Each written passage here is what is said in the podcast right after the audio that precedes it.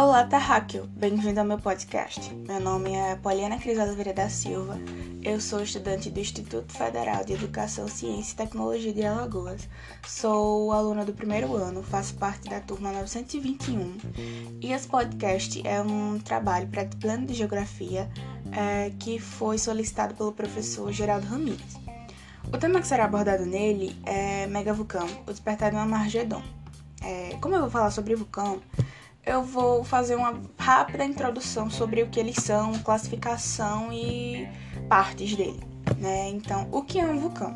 Um vulcão é basicamente uma abertura na crosta terrestre. O que é a crosta terrestre? A camada superficial da Terra. E essa abertura na crosta terrestre é por onde vai sair o material que é originário do manto, né? E aí, em geral, esse material ele vai ser o quê? Ele vai ser incandescente e muito quente, né? Que ele é o cham... que ele é chamado de magma e a gente popularmente o chama de lava. É, como os vulcões surgem? É, as placas tectônicas que fazem parte da litosfera, que é sobre onde estão localizados os continentes e os oceanos, elas sempre estão em movimento, então elas se afastam e colidem umas com as outras. E aí é, dessa, é dessas colisões que surgem os vulcões, exatamente nos pontos de colisão entre as placas tectônicas. É, partes de vulcão é, são basicamente cinco, que são a câmara magmática, que é o reservatório que ele fica, que fica a rocha líquida, o magma. A chaminé, que é por onde o magma vai subir para chegar na cratera, que a cratera é a boca do vulcão, é aquele, aquela partezinha alta, aquele topo que a gente vê. E o magma é a rocha derretida que escorre durante a erupção, é a lava, né? E quando um vulcão entra em erupção, é, são é possível ver nuvens de cinzas. O que são isso? É, são pequenas partículas de rochas e minerais e areias, né? Que são lançadas no ar durante uma erupção. Então, quando o vulcão entra em erupção, a gente vê a, a lava escorrendo e em cima dele, no topo, ao redor, a gente vê nuvens cinzas. E essas nuvens cinzas são as pequenas partículas de rocha. É, quanto à classificação, é, a classificação eu vou falar quanto ao nível de atividade de vulcão. Então ela se subdivide em duas. O vulcão ativo, que são vulcões com níveis de atividades, que há desde vulcões que entram em erupção é, frequentemente e aí provocam grandes explosões e causam um nível alto de destruição, até os vulcões que passam muito tempo sem atividade, né? E eles emitem pouquíssimos gases volumosos. É, e também temos o, o, a, outra, a outra classificação, que é o vulcão extinto.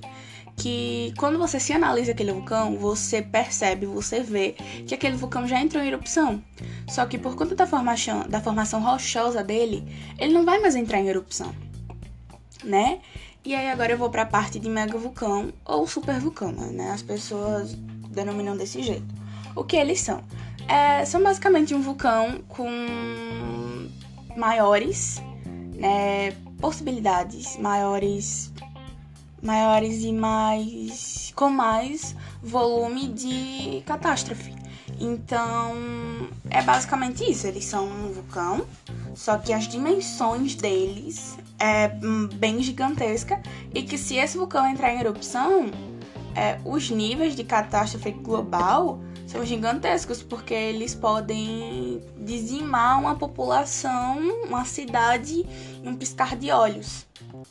Né? Ou seja, é o poder de destruição dos, megavulcões, dos megavulcões são gigantescos e eles são muito devastadores. É, no mundo há, há, há algo basicamente entre 5 e 10 vulcões desse tipo. E aí eles estão espalhados pela Ásia, América do Sul, América do Norte e Nova Zelândia. Ah, não se preocupe, não tem nenhum no Brasil. É, vamos lá. O que impede esses, esses vulcões de entrarem em erupção?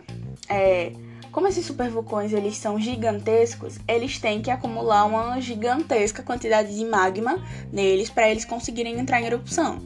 E isso demora mais ou menos de 10 a 100 mil anos. Só que, é, se fosse só isso, estaríamos ferrados, literalmente, porque um dos vulcões, um dos super vulcões mais conhecidos do mundo é o Yellowstone, que ele está localizado nos Estados Unidos, né? E a última atividade vulcânica dele ocorreu há 640 mil anos atrás. Então já se passou tempo suficiente para ele juntar uma quantidade gigantesca de magma e entrar em erupção. Só que isso não acontece por quê? Porque as condições geológicas do, do planeta não, não são favoráveis, porque o planeta está esfriando, né? Mas ainda assim, se um, um vulcão desse entrasse em erupção, é, a destruição seria gigantesca, porque eles poderiam, sei lá, os danos de destruição de uma área do tamanho da China, a extinção da vida na Terra. Tipo, quando se para para analisar, seria uma catástrofe gigantesca. E é por conta disso, por conta do perigo, que eles são monitorados a todo momento, né? E aí, antes de, e também é, pela imensidão, pelo tamanho desses supervulcões, antes de entrar em erupção, a gente ia saber, eles iam dar sinais, porque não tem como um monstro desse tamanho entrar em erupção e não ter nenhum sinal antes, né? Acho que é impossível. Então, ia acontecer, sei lá, tremores, por exemplo. Só que se você for levar em consideração o, o nível de destruição de um vulcão desse, a gente não, não tem muita coisa para se fazer. Porque ele, sei lá, ele causa dois terremotos e já começa a erupção e as lava, a lava já começa a descer dele. Não tem muito o que se fazer. Uma população, como é que o vulcão de Yellowstone, por exemplo, se ele entrar em erupção, a população inteira dos Estados Unidos ou dos arredores do vulcão não tem como sair em um piscar de olhos de lá, então a gente não tem muito o que se fazer. E aí eu acho que já ficou claro que, o, que os megavulcões, eles são uma ameaça gigantesca à raça humana. Porém, eles são uma ameaça que estão sendo que estão sendo controladas, né, até o momento, e que eles são monitorados, né? Então não se preocupem porque se algo, algo desse nível ocorrer ou algum deles chegar a entrar em erupção, é, a gente será avisado, né? Então é isso. Obrigado por ter escutado meu podcast e até a próxima!